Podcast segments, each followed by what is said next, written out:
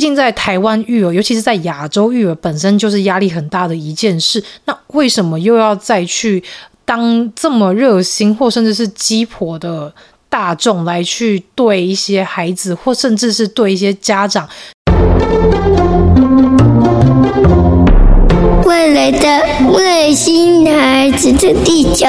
母地。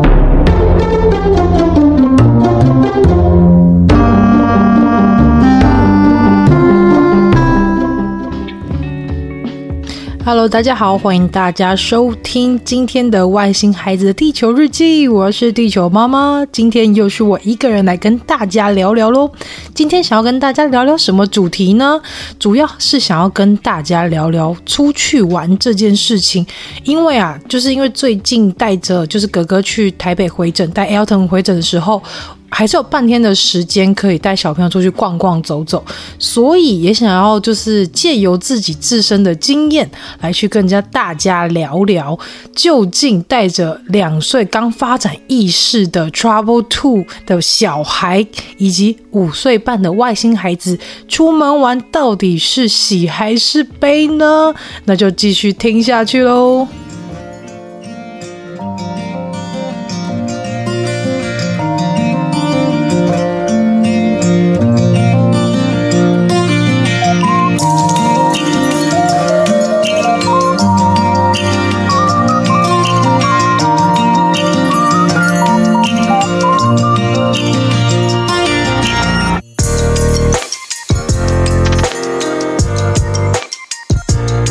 没错，当你听到了片头那个音乐，你应该就会知道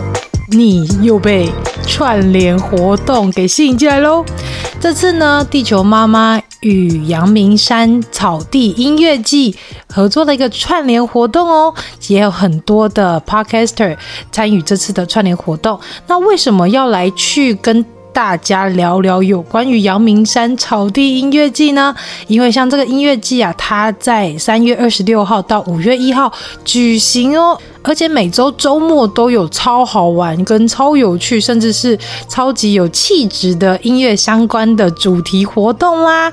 非常适合爸爸妈妈带着小朋友一起去参加游玩哦。而每周会有哪一些活动呢？例如说，三月二十六号是开幕式，四月三号是阳明山歌唱初赛，四月十号呢是扣子不累陶笛音乐趴。四月十六号除了有陶笛 DIY 之外，还有酒吧里的爱尔兰音乐哦。然后四月十七号是欢乐舒压非洲鼓，四月二十三号不插电乐团。诊疗室，四月二十四号展现声音魅力，四月三十号呢有在艺术创作中启发自己，五月一号就是阳明山歌唱决赛啦。所以这些活动听起来是不是超欢乐的呢？我觉得啊，学音乐的孩子不要说不会变坏，但是至少有有一个抒发的管道，可以让他们在平常有一些压力或是情绪当中，可以透过乐器、唱歌等等的来去排解自己的压力。也是非常棒的一个方式哦。那为什么地球妈妈会特别想要来去参加这次的串联呢？主要因为啊，地球妈妈本身是文化大学毕业的啦，所以啊，就是当我知道有在学校附近、母校附近的活动，就会非常的开心，想说哇，搞不好也可以来参加一两场活动，带着小孩回去妈妈的母校来去逛逛妈妈大学的学校长什么样子，以及听妈妈说。说故事，在大学的时候有发生什么有趣的事情？我觉得这都是非常好的亲子互动哦。那么就请大家有空的话，就带孩子上山走走。毕竟啊，上山空气好，以及呢，参加一些音乐性的活动，增加一些音乐细胞，以及律动自己的身体，也是非常棒的事情喽。那请大家记得去关注。阳明山草地音乐季的社群平台，IG 或是脸书都可以知道最详细的活动资讯哦。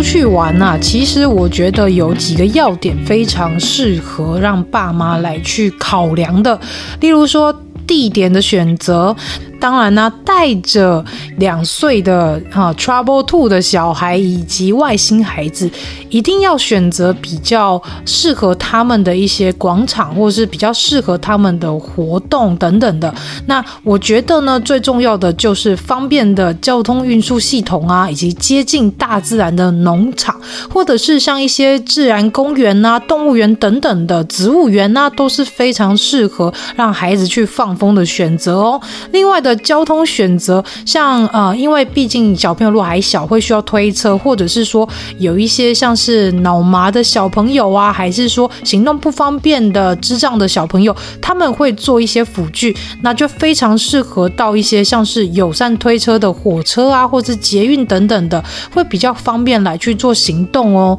那我觉得还有更重要的部分就是资源的安排啦。这里说的资源不是 information，而是支援 support 的系统啦，毕竟呢，大家知道带孩子出门，如果一打二的话是非常可怕，尤其如果还是带一个比状况比较特殊的小朋友，那他可能会有比较多的敏感，例如说可能对环境敏感、对声音敏感、对味觉敏感，那这其实对啊、一些外星孩子来说，出门在外还是会有一些比较难控制的因素，所以如果一打二的话，我通常都会建议可能多带一。个大人，或者是多配两个大人，相较来说，可能这整趟旅程会对大人来说都是比较舒适的，也比较没有那么大的压力。那当然呢，如果遇到像有自闭特质的小朋友，就非常需要要预先告知孩子活动当天的行程，以及设好规则，让孩子有心理准备，这会是比较好的出游前的准备哦。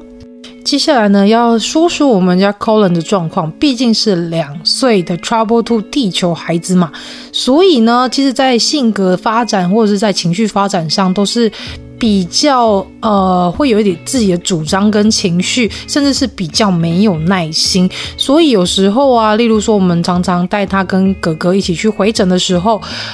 毕竟要是坐到比较长途的火车旅程嘛，所以他常常都会比较崩溃，或者是坐不住等等的，会想要起来动东动西、摸东摸西的。甚至是当我们回台南的一趟高铁的旅程，这样一个小时半，他其实也忍不太住。那这个时候该怎么办呢？我又不想要三 C 育儿或者是三 C 控制小朋友。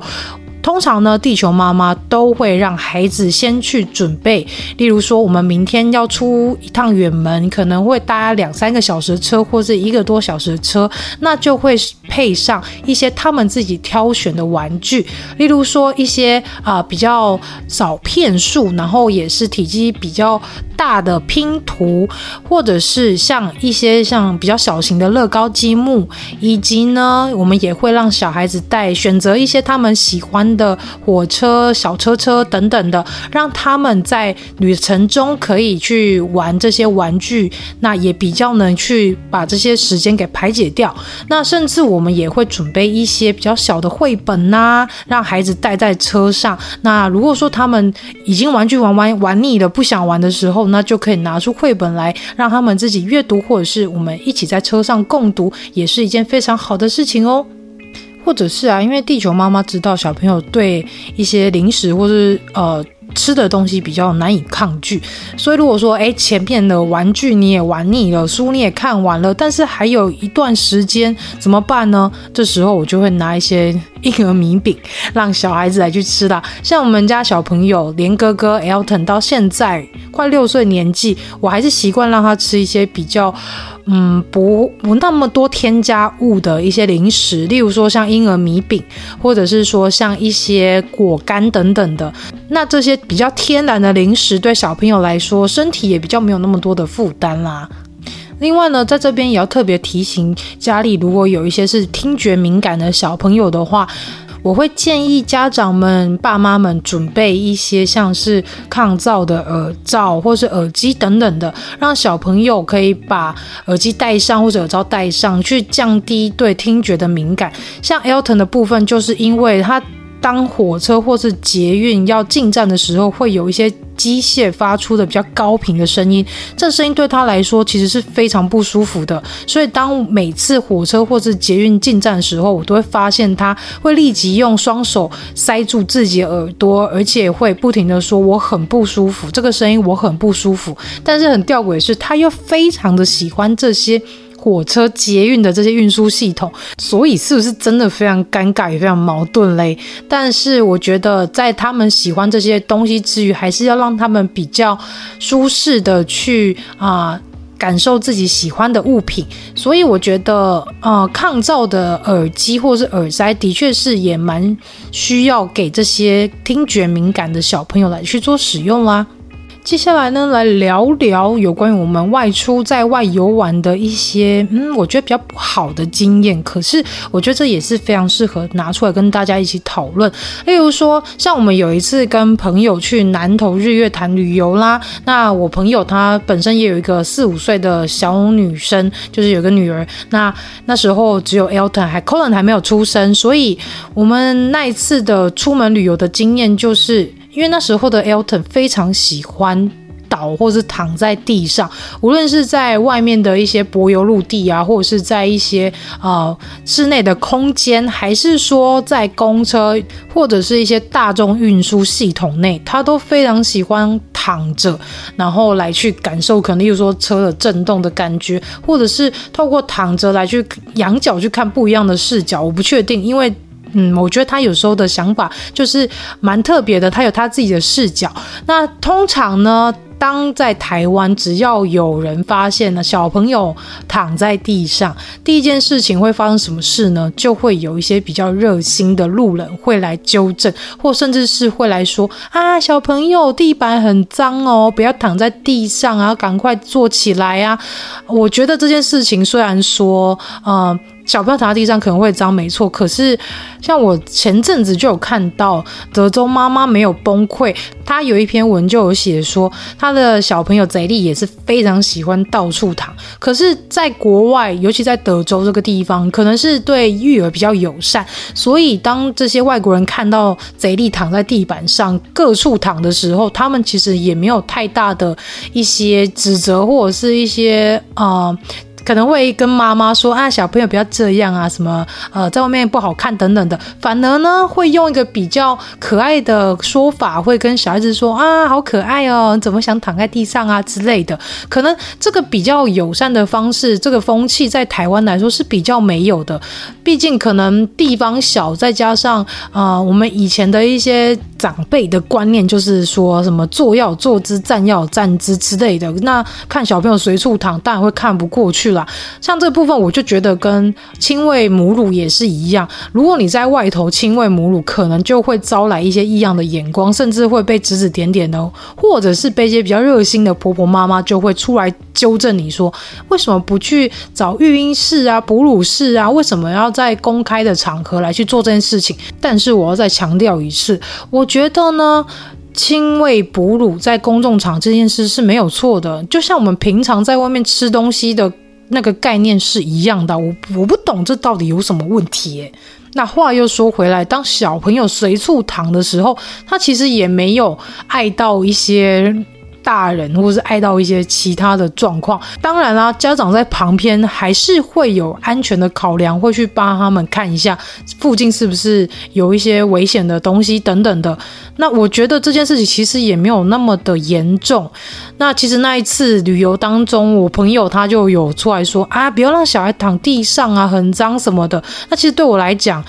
他就是习惯这样做，那他也不是说去呃，可能去抓人家的脚，或者是到处奔跑等等的，他可能就只躺一下下，马上就起来，那也没有影响到什么，我觉得也还好。那后来其实他自己也有去改善自己的这个行为，也不会去呃到处躺，所以我觉得可能小孩在某一个时间点，他们会知道呃不会再去做哪一些事情，或是他开始意识到这件事情不好玩了。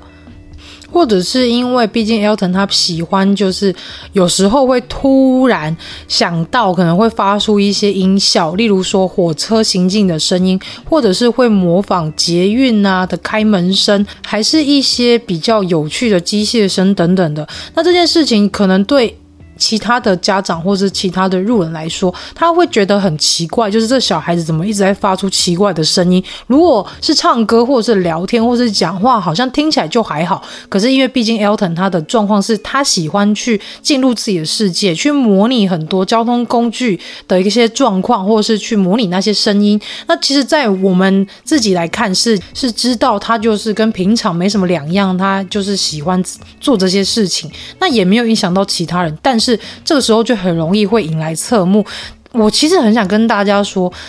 毕竟在台湾育儿，尤其是在亚洲育儿，本身就是压力很大的一件事。那为什么又要再去当这么热心，或甚至是鸡婆的？大众来去对一些孩子，或甚至是对一些家长去投射一些带着偏见的眼光呢？其实那个感觉让人觉得不是很舒服。但后来我自己也释怀，我自己就会想说，我的小孩就是这样，但是他也没有就是造成别人的困扰什么的，他就只是在。自己的世界里，然后在玩自己的游戏，那我觉得也没有什么不好啊。有时候我真的会希望说，在台湾这个环境，尤其是在对于特殊生或是对我外星孩子这样的一个环境之下，能够更加包容、更加的友善啊。接下来呢，来说说一些有趣的事情啦。因为在年初的时候，我们刚好受邀去参加一个台南麻豆的旅游，就是跟一些 parker 一起受邀一个麻豆的旅游团，然后也在麻豆玩了很多我觉得蛮有趣的景点，甚至是非常适合小朋友的。像我们那时候第一站就是去到麻豆代天府。那讲到台南麻豆代天府，我想到什么呢？没错，就是天堂地狱，尤其是那十八层地狱，真的是让人非常难忘哦。因为毕竟地球妈妈是台南人嘛，那我们小时候一定会去过那个地方的啊。我记得印象中不知道是八岁还是十二岁的时候，我记得家里还有照片哦。我父母就有带我，然后跟我的弟弟妹妹一起去到。台南的麻豆代天府，然后去真的去走访那一个十八层地狱啦。那我觉得这件事情呢，其实对家长来说也是一个非常好做一个，呃，这怎么讲？就是一个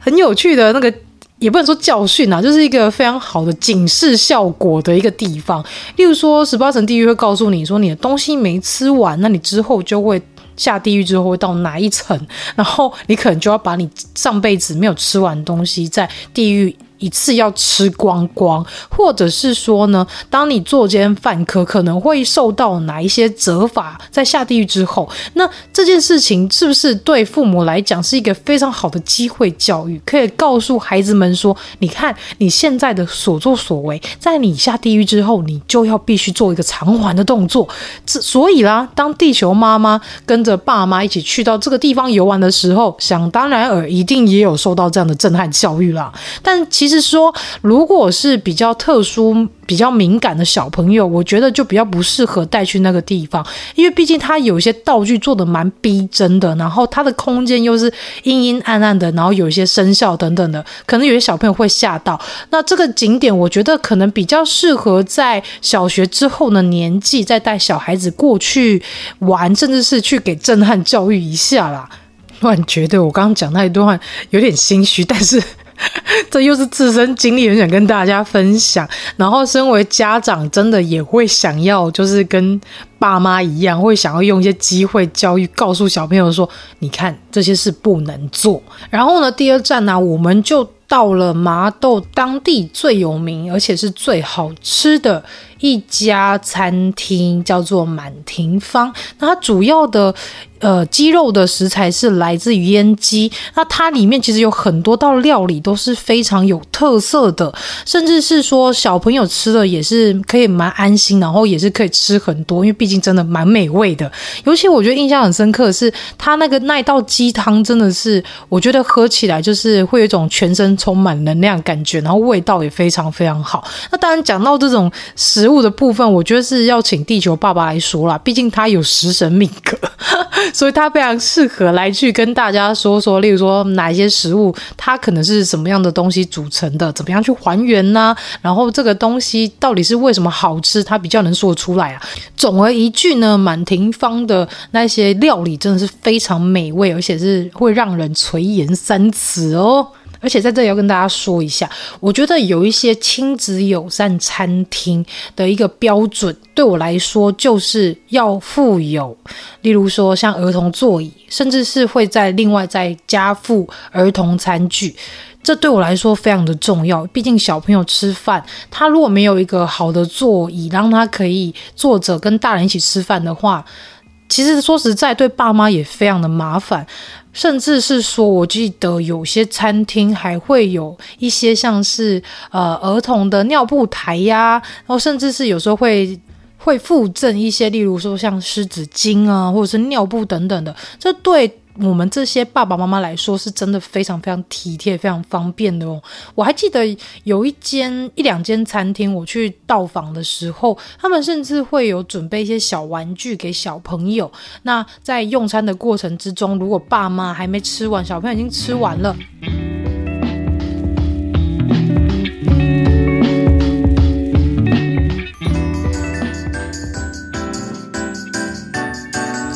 息一下，马上回来。Hello，喜欢我们外星孩子的地球日记节目的朋友，欢迎 Apple Podcasts Mister Bus 给我们五星评价并留言给我们哦，并分享给所有的朋友们。如果从不同的平台收听到我们节目的朋友呢，也欢迎到 IG 私讯地球妈妈来跟地球妈妈聊天互动哦。更欢迎家有特殊儿童家长或是想认识不同特质的朋友呢，还是想跟地球妈妈一起用正能量爆棚的朋友，一起加入赖社群，搜寻地球妈妈战队就可以找到我们哦。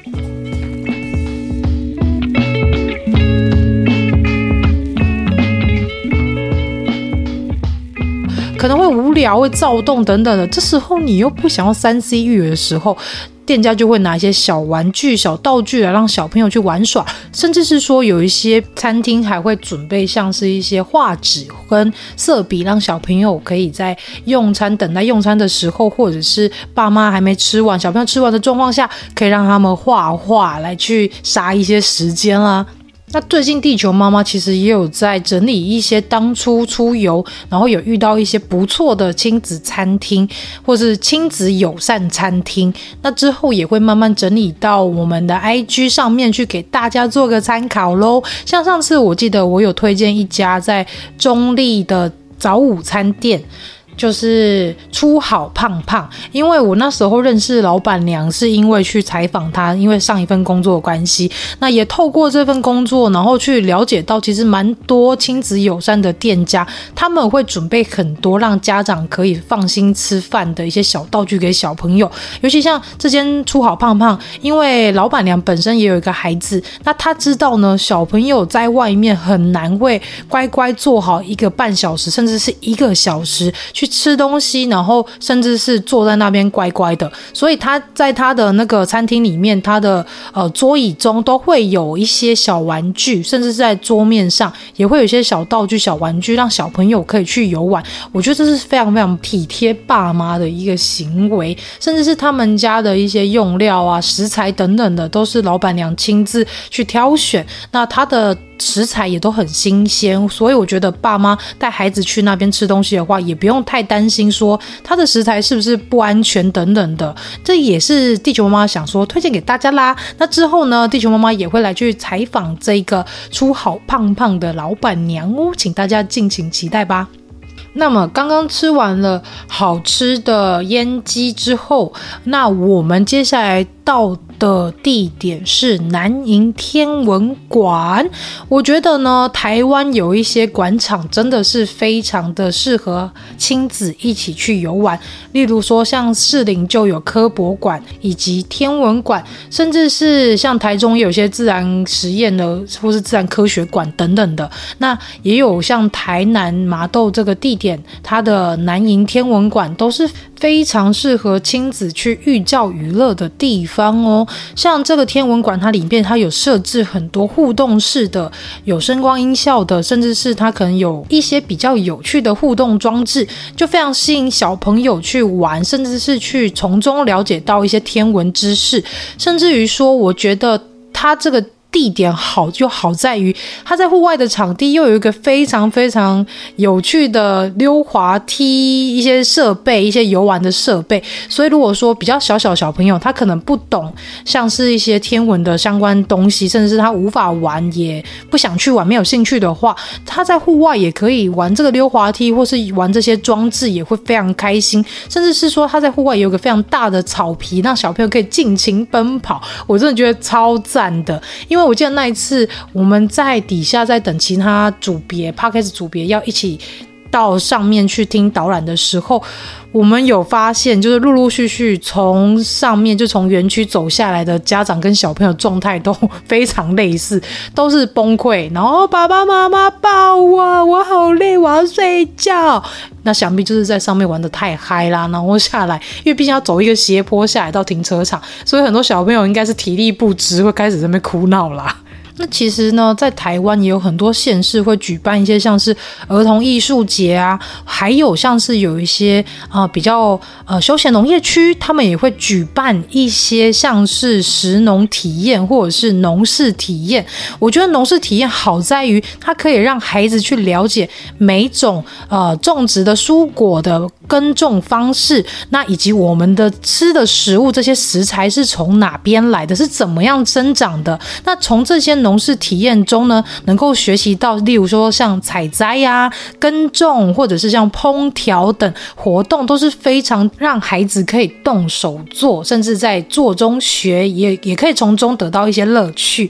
那我觉得也是非常适合让爸妈带孩子一起来亲近大自然的一个很好的一个方法。那像桃园呢，它每个休闲农业区在各大花季几乎都有农事体验，就是非常适合带孩子赏花。之余又能接近大自然啦，还可以一起体验各项的农事体验活动。例如说像莲花季，它就有像挖莲子的那个活动，或者是说像做竹筒饭呐、做插花柜等等的，我觉得都是非常适合亲子一起去了解，然后一起去互动，然后呢又能从中去了解一些我们平常在书本上看到，但是没有办法实际操作的一些事情啦。我觉得非常适合给。家长啊，带着孩子一起去体验，一起去感受一些平常比较不容易去接触的一些事物哦。当然嘛，出门在外总是会遇到同才呀。那对于小朋友想要去认识一些新朋友，我觉得以外星孩子来说，他们通常会有一些状况是，他们不知道如何用比较正确的方式来去跟对方互动，所以常常会发生一些小小的事件。那例如说，像地球妈妈就有曾经带 Elton 去外面公园玩啦、啊，那他呢，其实看到一群小朋友玩得很开心的时候，他会很想要加入，想要感受那个氛围。那在这里呢，我要跟大家说一下。大家可能会认为自闭症的小朋友是不喜欢跟人际互动，或者是不喜欢一些人际相处的关系。但是呢，也有一些自闭症的小朋友，他们是非常渴望去跟人际互动，或者是跟人社交的哦。那通常呢，他们可能会用一些自以为有趣，或者是自己觉得可以的方式来去跟一些呃地球孩子们去互动。那当然就会出现一些状况。那例如说，像我们带 Elton 出去的时候，就也常常会遇到说他很想要融入对方，但是他的动作跟他的方法是会让小朋友避而远之的。那这个时候我们该怎么做呢？因为有一次就是特别发生了这样的事情，所以我就特别把 Elton 叫过来，然后呢，我就蹲的跟他一样高，跟他视野是一样的平视，然后我就问他说：“你是不是想要跟那些小朋友玩？”然后他就说：“对啊。”那我就说。因为你刚刚的方式，可能对方别人会觉得他不喜欢这样。那妈妈教你一些比较好的方式，让你去跟。对方去询问去玩好不好？那这时候他就答应我说好。那我就跟他说，我们要跟别人玩之前，我们可以先跟对方自我介绍，我是谁，以及我想跟你玩，那可不可以呢？那我们要先去寻求对方的一个回复嘛。那如果对方说可以，那当然最好啦。我们就要遵守彼此的规范规则，然后安全的玩。那如果对方说啊，我不想跟你玩呢，那怎么办呢？这个时候呢？我们就可以说好，我知道了。如果你们想找我玩的时候，再跟我说哦。或者是我们也可以去找其他更好玩的事情来玩，那是不是会比较好呢？其实我在这一段对话当中，也是尝试的要告诉他正确的交友方式应该要怎么做。我们要先让对方知知道我们是谁，以及我们要去询问对方是不是可以参与这项活动。那如果对方在拒绝我们之后，我们也不要太灰心或是太难过，反正呢，选择一些其他的方式，或者是选择其他的呃，例如说玩具啊，或者是一些游乐器材等等的，我们可以去找别的人一起玩呐、啊，这都是一些比较好的方式。因为在华人社会之中，啊、我们从小。大人不会去教我们说被拒绝时候该怎么办，所以当被拒绝时候，我们通常第一就是会脑筋一片空白嘛，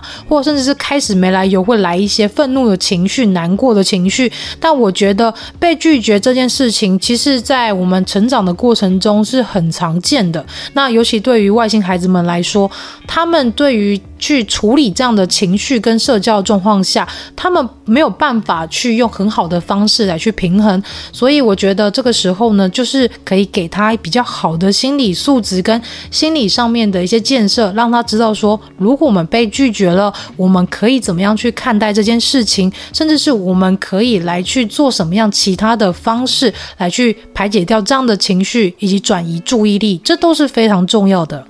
那在这里呢，地球妈妈想跟大家推荐两本可以跟孩子一起共读有关于社交上面的绘本哦。第一本呢就是格林出版的《可以一起玩吗》，那第二本呢就是信谊出版社出版的。可以跟你做朋友吗？这两本呢都是非常适合爸爸妈妈带着孩子一起共读，一起了解说我们在一个社交场域上如何正确的交朋友哦。最后，通常孩子是不是在外外面都会容易崩溃呢？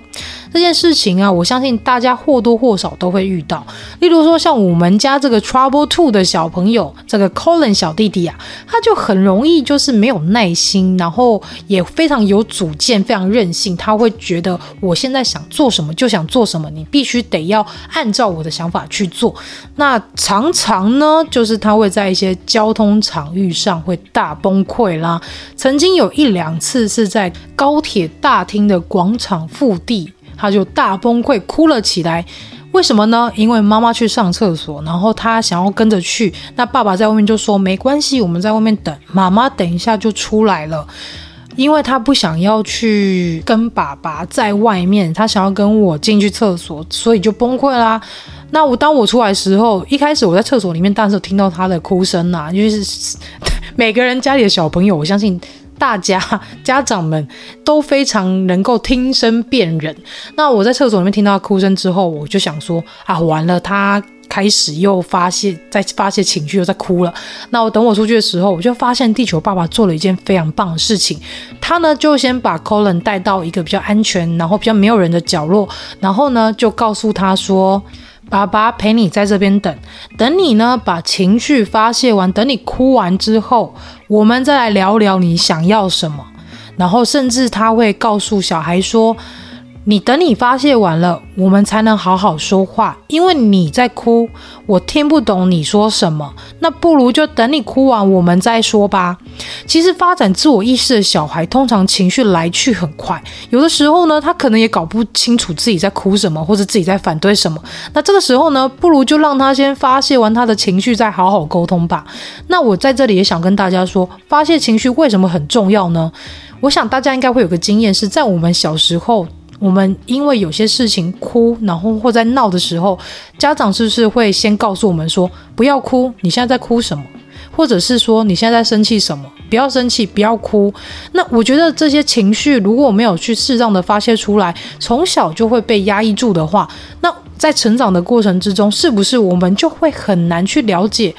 我这个情绪是什么？例如说，我现在是生气的情绪，我现在是难过的情绪，我现在是。悲愤的情绪等等的，为什么笑可以，但是哭马上就会被制止呢？那其实我在这里也想要跟大家说，如果我们可以适当的去让孩子把这些情绪发泄出来，并告诉他发泄情绪这件事情是对的，只是你必须在发泄情绪完之后，要理解你刚刚那个情绪是为了什么，是发生了什么事情，这样子让孩子去辨别他的情绪状态，相对于来说，对长大过程的他们也能去明了当下。发生什么事情，他的当下情绪是什么？这是相对的来说也比较重要，甚至是我觉得在一个人格发展的上面来说，会是一个比较不会受压抑的人格，也比较少会可能会有一些像忧郁症或是一些躁郁症的状况。这可能是个人浅见啊，但是我觉得之后可能邀请心理师来去聊聊这件事情，是不是就如地球妈妈的观点一样喽？可能有人会问，那外星孩子呢？外星孩子在外面不会崩溃吗？我觉得呢，外星孩子有时候呢，真的比地球孩子还要好处理呢。因为哥哥的状况，他反而是你给他一些他安慰的物品，或者是提早预告告知他原因，他其实就会比较减少这个崩溃的状况发生。所以我常常都会觉得说，天哪，外星孩子真的比地球孩子还要。好处理，甚至是比较好安抚。毕竟呢，外星孩子他们会有自己的一些流程啊、SOP 啊、行程等等的，所以你会很好了解他的状况，接下来会发生什么，或者是他现在的状态，接下来可能会发生什么事。所以相对来说，毕竟你长期的去了解他，也知道。外星孩子们通常都会有自己做事的 SOP，所以你就非常清楚的了解他每天的行程，或是他做这件事情接下来会发生什么事情啦。那相对真的是地球孩子，呃，毕竟嘛。个性就是在发展自我意识，所以常常会摸不清楚他现在哭的点是什么，或是摸不清楚他现在反对拒绝的点是什么。那通常他可能也搞不清楚为什么他自己要反对。那没有关系，就是让他自己去发泄完情绪，我们再来去理解他到底是为什么会有刚刚那些情绪发生了。最后的最后呢，地球妈妈想要提醒家长一些事情啦。我觉得游玩前呢，一定要先做功课。尽可能的去挑选一些亲子友善的餐厅或是园所，让孩子呢能快乐玩耍，也减少家长在外育儿的困扰啦。那多亲近大自然，或带孩子参加像庙会活动、园民活动。农事体验活动等等的，我觉得参加呢各式的文化相关活动，会让孩子在玩乐中去了解在地文化及民俗技艺，来去减少使用三 C 的机会，甚至是也可以有一个呃在地文化教育的一个机会啦。毕竟，我觉得现在孩子，尤其是像现在这一代的山西小朋友来说，他们很少能够去亲自去体验，像是一些农事体验，或者是去参加一些像庙会呀、文化活动等等的。但这些却是他们非常需要的一个学习的东西，甚至是去体验的一件很重要的事情。我想，应该也很多人。到我们这一辈，甚至是比我们年轻一点的一些大学生的小朋友来说，诶，大学生算小朋友吗？好，大学生的哥哥姐姐们来说，他们可能也搞不清楚，例如说为什么会有建教活动啊？为什么呃会有中原普渡啦？但我觉得这些事情，如果能够带着小孩们一起来去体验，一起来去参与的话，对他们来说，他们也会特别来去了解台湾的文化是什么，在地的文化的一些物品或物件，甚至是一些历史等等的风俗民情啊，这都是非常重要的。其实总归一句，就是让孩子来去了解台湾文化以及台湾民俗记忆的一些相关的资讯。相对的来说，会让他们对于身处在台湾这个国家当中，对于自己国家也会有一个在地的意识感啊。甚至如果以后在外交到外国朋友，你也比较好去跟外国朋友介绍说：“诶，我生长的环境有什么有趣的事情，有什么好玩的景点啦，甚至是说我们台湾有哪一些文化、宗教等等的，我觉得这都是非常适合让孩子及早去认识、去体验，之后呢，转为他们对于国家的意识感之外呢，也是对文化根基的一个保存很好的一个机会。教育哦。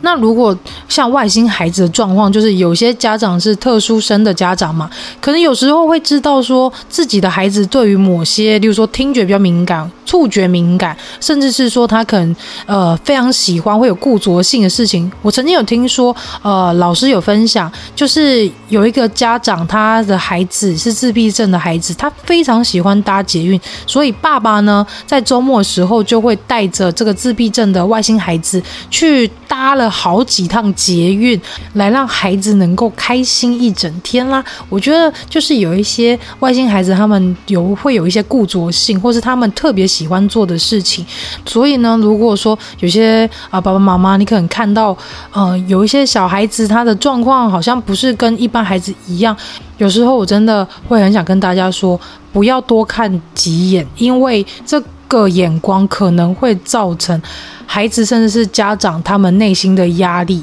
我曾经在一次跟家里的爸爸妈妈，就是跟娘家一起出去游玩的时候，呃，有看到一个自闭症的小朋友，嗯，其实也不是小朋友，大概呃国中生的年纪，一个嗯中重度的自闭症小朋友，他光是坐了一个游园车，他就坐了好几次。